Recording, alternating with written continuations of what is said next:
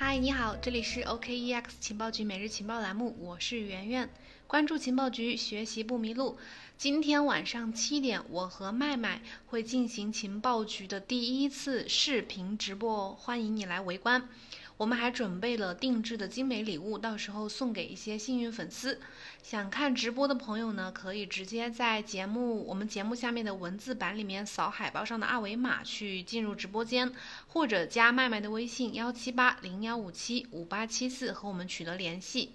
等会儿就要去直播了，所以今天我们就呃简单的快速解读一下今天的就是最近的重要消息吧。首先我们看一下加密货币市场这个方面。呃，第一条是关于比特币矿工的。目前根据八月二十八号 Glassnode 的最新数据显示，矿工目前呃一共持有超过一百八十二万枚比特币，创下了两年以来的新高，并且延续了从二零一九年九月开始的一个上升趋势。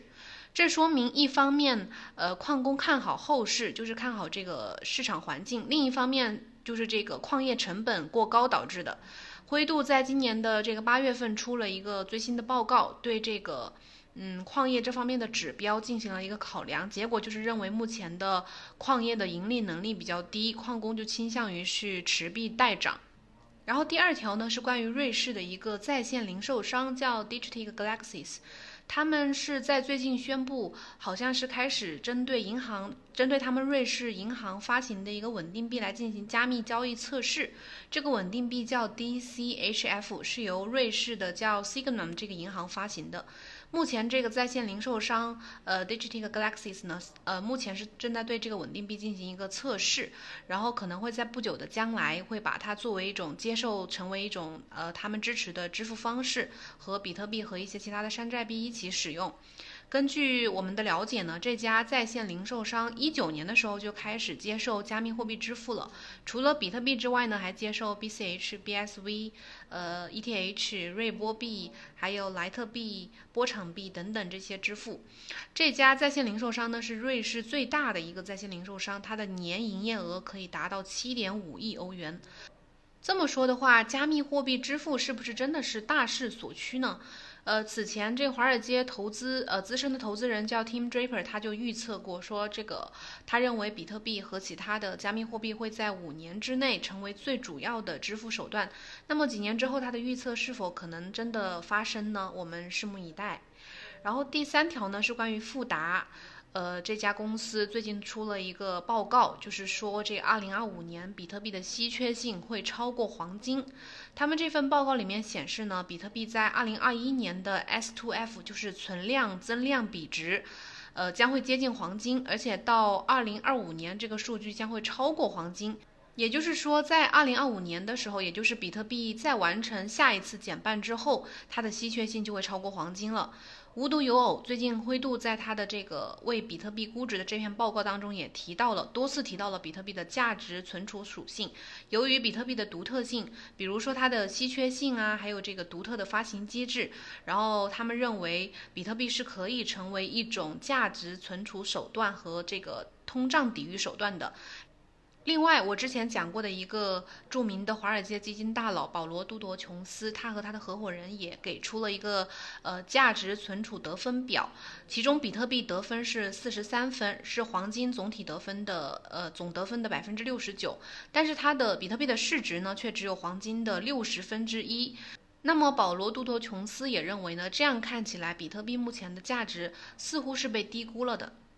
然后第二个方面，我们来看看华尔街的加密动态。最近华尔街还是动作频频啊，就是挺多重要的消息的。第一条是这个 SEC，SEC 在八月二十六号晚间的时候，也就是美国证券交易委员会，他们官方发文宣布，通过修订规则，扩大了他们合格投资者的这个定义，将财务条件不达标但是具备专业知识的个人和部分投资机构也纳入到了合格投资者的这个范围之内。具体来说呢，就是他们修呃修订这个规则的最重要的一点，就是他们把新的合格投资者的定义中，将拥有这些某些专业证书、头衔、资格证书，或者是受认可教育机构颁发的其他证书的这些个人投资者，以及私募基金的知识型员工，都纳入到了合格投资者的这个行列。根据了解呢，这个修订之后的规则会在公布之日的之后的六十天之后生效。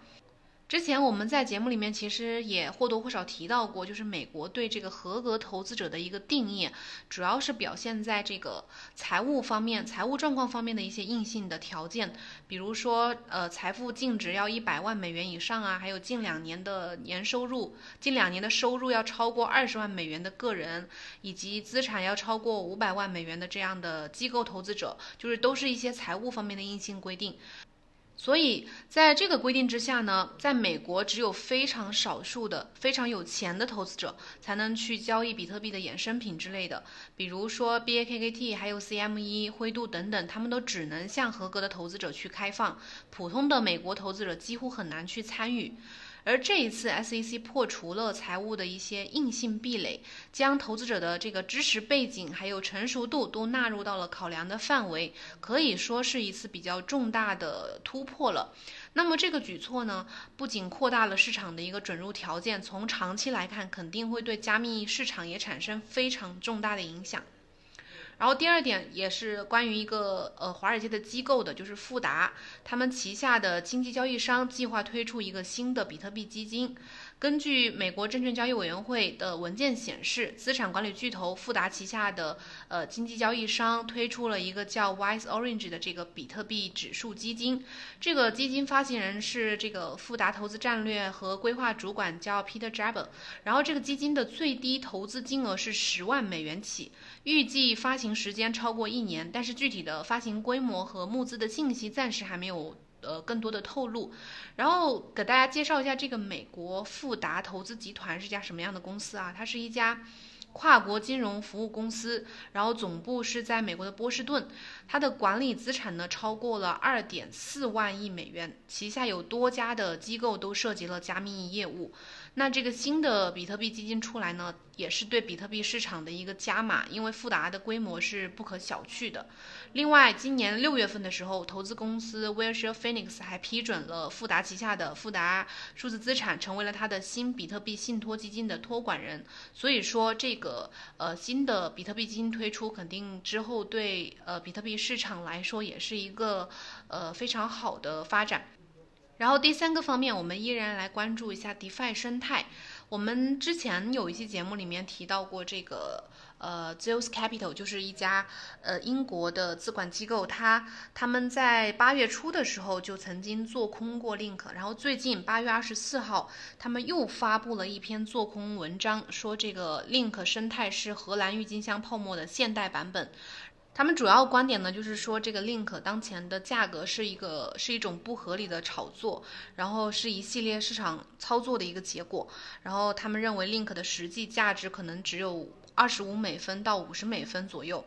这家英国的资产管理机构呢，八月初的时候曾经呃大大规模的做空 Link，一方面是在借贷平台上去借出大量的 Link，然后去市场上去卖出；另一方面呢，发布了他们的做空报告，说 Link 是拉高出货计划和欺诈项目。结果这个机构最终血亏爆仓了一千万美金。结果呢？这次的还坚持不懈的去做空 Link，不知道这次他们能否如愿以偿，还是说又会再次的爆仓？我们可以后续再观察一下。然后第二条是关于，嗯，就是咱们提到最近的很多这个 DeFi 项目，DeFi 今年确实非常的火爆。然后这个 OneInch 的这个去中心化交易平台呢，最近发 Twitter 说，为什么很多人很多这个 DeFi 社区宁愿去拥有去持有百分之八十这种完全没有价值的代币？而且而不去持有那些就是市场上主流的一些呃市值前二十的那些主流币呢？他个人认为，最近新出的很多 DeFi 代币都是庞氏，所谓的治理代币呢，并没有什么治理权。代币治理权呢，一般就是意味着，呃，代币的持有者会拥有决定项目的一个重大的决策的权利，这是 DeFi 项目发行代币的一个初衷。如果说一个 DeFi 项目不具备这样的属性的话，则意味着很可能会朝着庞氏骗局的方向去发展。另外，DeFi 领域的安全审计是非常重要的。如果将资金存入到未经审计的一个合约当中，然后匆忙的去进入到市场当中去交易的话，是非常危险的一个游戏。比如，呃，前段时间非常火的这个 YAM 红薯这个项目就出现了这种风险，结果就凉凉了。咱们今天节目呢就到这里了，我要去准备直播喽。欢迎你来一直播围观，一起聊天。晚上七点直播间见喽。有什么问题的话，可以在节目下面评论留言告诉我，或者加我们的微信幺七八零幺五七五八七四，呃，咨询交流都可以。谢谢你的收听，拜拜。